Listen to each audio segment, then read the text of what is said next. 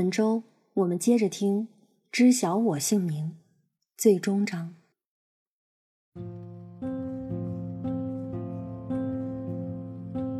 事实上，我一开始并不清楚我在面对怎样无耻的一个对手。那天晚上，他照顾一个醉酒女人的方式，不是把那个女人扶到椅子上坐下来，不是给那个女人拿了一杯水，而是把他自己的手指放到了那个女人的阴道里。当天晚上，布洛克被逮捕的时候，他的证词里承认了一切对我做过的事情。然而，这一切在下一次庭审的时候被改变了。他说他不记得了。我不记得了。他学聪明了，不是吗？或者说，他是真的聘请到了一个很厉害的律师。我听说那个律师有本事，能够说服法官，让他们相信天上那个黄黄的东西不是太阳。我还听说，一个暂时研究失去意识的专家会上庭为布洛克作证。证明那天晚上我虽然不记得发生过的事情，但是我可能已经做好了准备。我的身体在那个时刻是有能力表示同意的。我发现这整件事情都让人感觉到恶心，令人窒息。在那个方形的建筑里，我的身体就被卡在布洛克手里。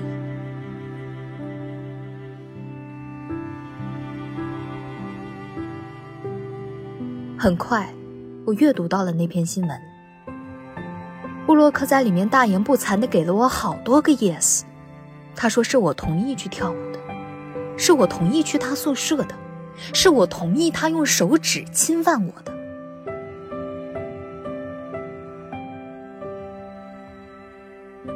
我以前上过一节电影文学课，我到现在都还记得，教授给我们展示了电影《大白鲨》中男女主角分别的场景。女主角对她的丈夫说：“我在你的黑袜子里多放了一副眼镜，还有你鼻子用的软膏、润唇膏都在工具箱里。”作为回应，男主角对他的妻子说：“不要用书房里的壁炉，我还没修好。”爱是含蓄的，爱是妻子收拾好的黑袜子，是丈夫回来修烟囱的承诺。他们没有说我爱你，但是他们无时无刻不在告诉对方：“我爱你。”很显然，布鲁克不明白。我问他是不是要我给他用手指，他回答你了吗？是的。他说什么？他说要。他说他脱下了我的内裤，他把我的内裤扯到我靴子那儿。他说我高潮了。我用手指摸了他一会儿，然后我问他喜欢吗？他说嗯。当我读到这里，我慢慢的爬到地板上，然后躺下来。他说他看到路边有人站着，感到不安，所以他才准备离开。他说自己很害怕，因为那些人说着某种外语。他说那两个人把他的手腕弄骨折了，很痛。接着，他开始向陪审团解释他是怎样打石膏的，他如何遭受那些淤青和划伤的痛苦。他说，他之所以逃跑，是因为那些人要伤害他。阿拉雷问他：“那你考虑过他们也许会伤害香奈儿吗？”他说他没有回头看过我。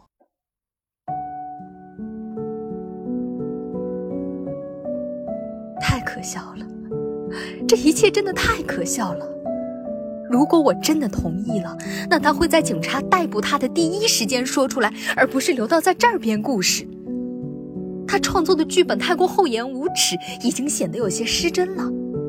我大笑着给卢卡斯打电话，我说：“嘿，卢卡斯，你听说了吗？”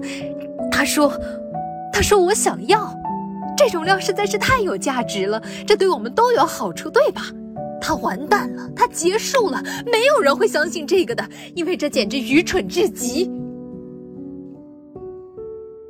但卢卡斯却在对面安静下来。他说他要吐了。我突然感觉到怒火升起，我冲着他像个疯子一样的大吼：“我说你要站在我这一边，你得说他是个傻帽，你得说你可以搞定，你得这么说。”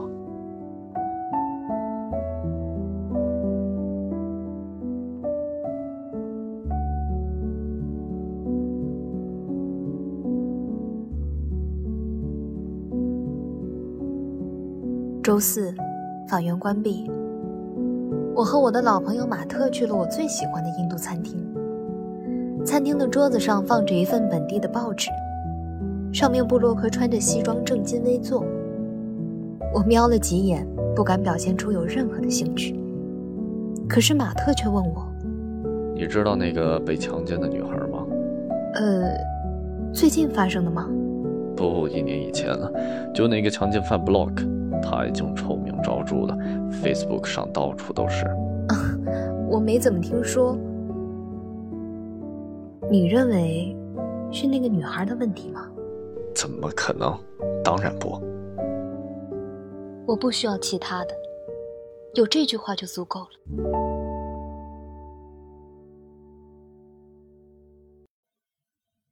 我的情绪没有再变好。我的外公要回到中国去，可是却因为机票上一个小小的单词被打错了，他没能登机回到他思念的故乡。妈妈说，她第一次见到外公的眼泪。我的火气上来了。我打电话给航空公司，冲着一个无辜的代理大声咆哮。我太难受了，为什么这样微不足道的小事儿总会毁掉一切？第二天是复活节，我起床的时候看到桌子上放着一颗鸡蛋。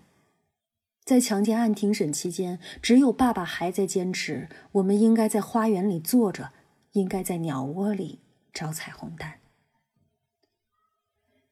接下来就是陪审团陈词结案了。检察官建议我不要去看前半场陈词，因为会有大量的照片。你可以中途再进来，这样陪审团就知道你有多在乎。不言而喻，这样意味着计分牌上会加分。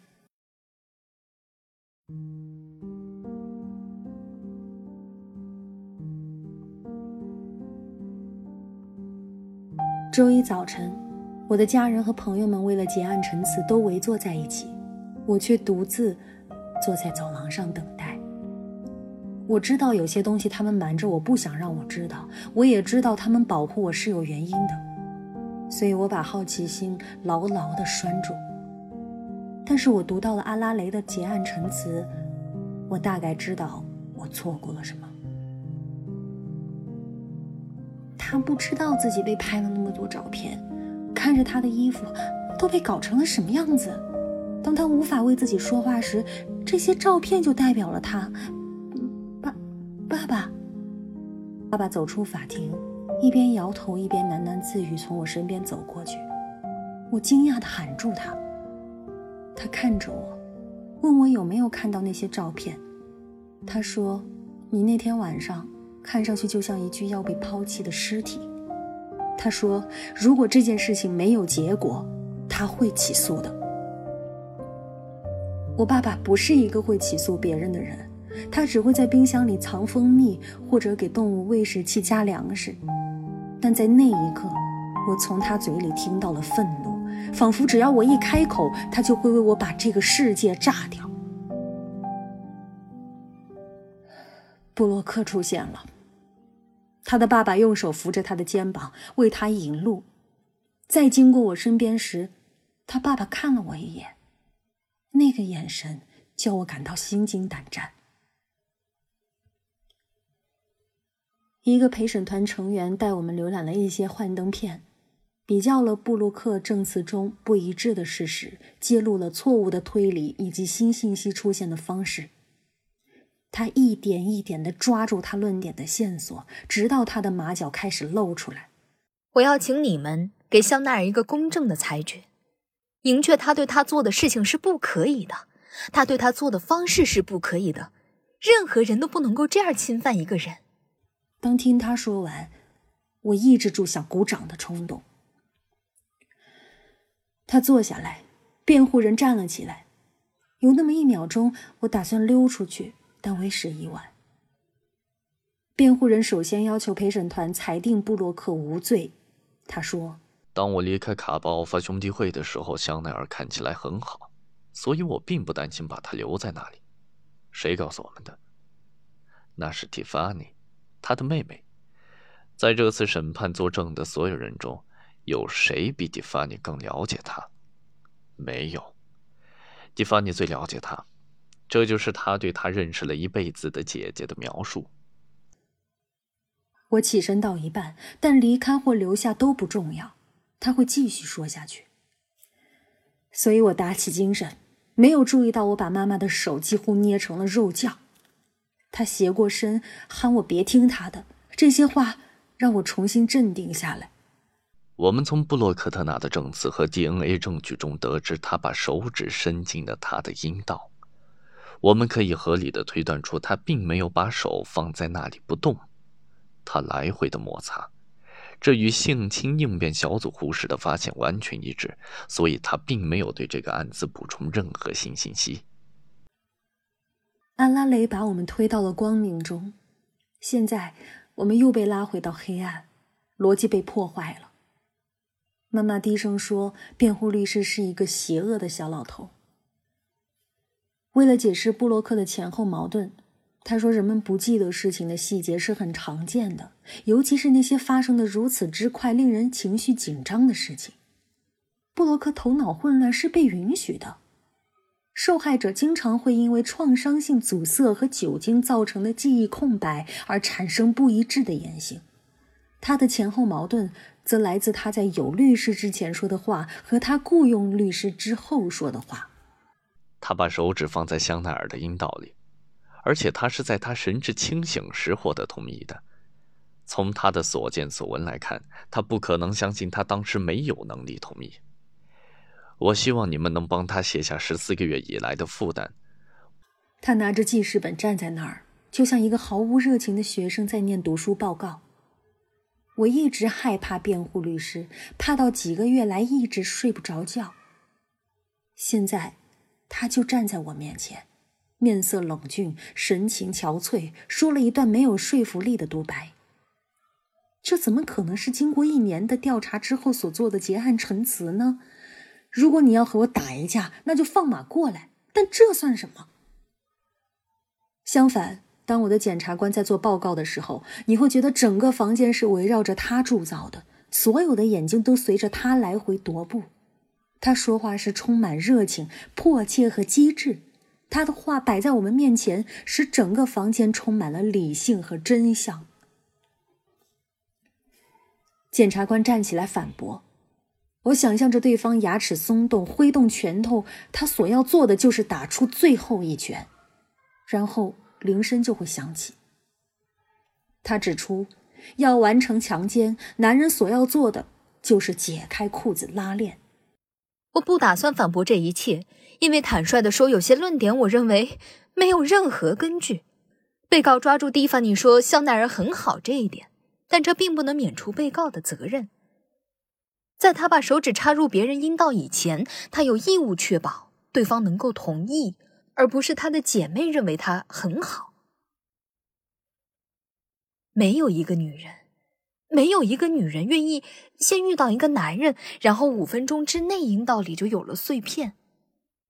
我们不是在论断你是好人还是坏人，但是那天晚上你做的事情是不可以被接受的，那是不好的，是违反了法律的。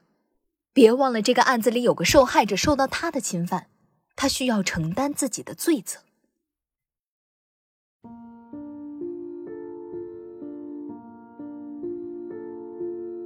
结束了，一切都结束了。接下来，我只需要等待结果。这段时间里，我说不知道，我无法呼吸，我穿上鞋子又脱下来，我站起来又坐下。人究竟能在悬浮状态中存活多久？卢卡斯给我打电话的时候，我正在哭，我把电话贴着脸，然后眼泪流个不停。他叫我出去呼吸新鲜空气，但我只是挠头。手机在我脸上震动起来，我打开一看，那是一条短信，上面写着：“出结果了。”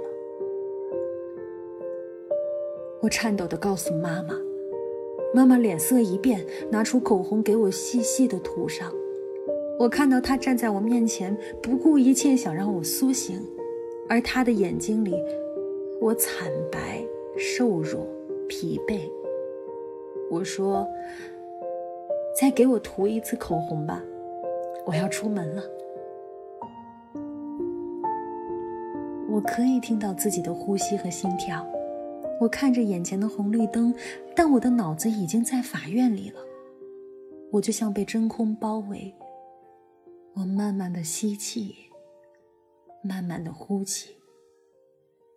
我听到法官在说话，他说：“加利福尼亚州人民原告对布洛克特纳，信息号码 B 幺五七七幺六二。我们陪审团裁定。”被告布洛克特纳犯有重罪，违反了加州刑法第二百二十 A 一条，意图强奸醉酒者。二零一六年三月三十号，首席陪审团五号陪审员。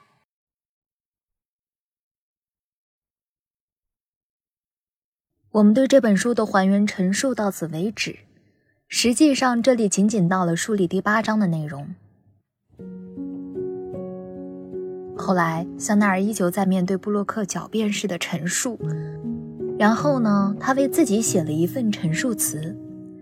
这份陈述词后来被发表到网上，越来越多的人们看到了香奈儿的内心世界。人们开始大声朗读他的陈述词，并且录制成视频传播。斯坦福的毕业典礼上，学生们举着标语大声谴责那个被包庇的强奸犯。各大媒体报纸也争相报道这件事情。越来越多的人了解到了这件侵犯案背后的真相，甚至连当时还是美国副总统的拜登都给香奈儿写了一封信，信上说：“我看到你了。”这五个字背后是不言而喻的力量。香奈儿作为一个亚裔，他一直是在边缘地带长大的，享受着不被重视的感觉，而这一封来信，拜登把它高高的举起来了。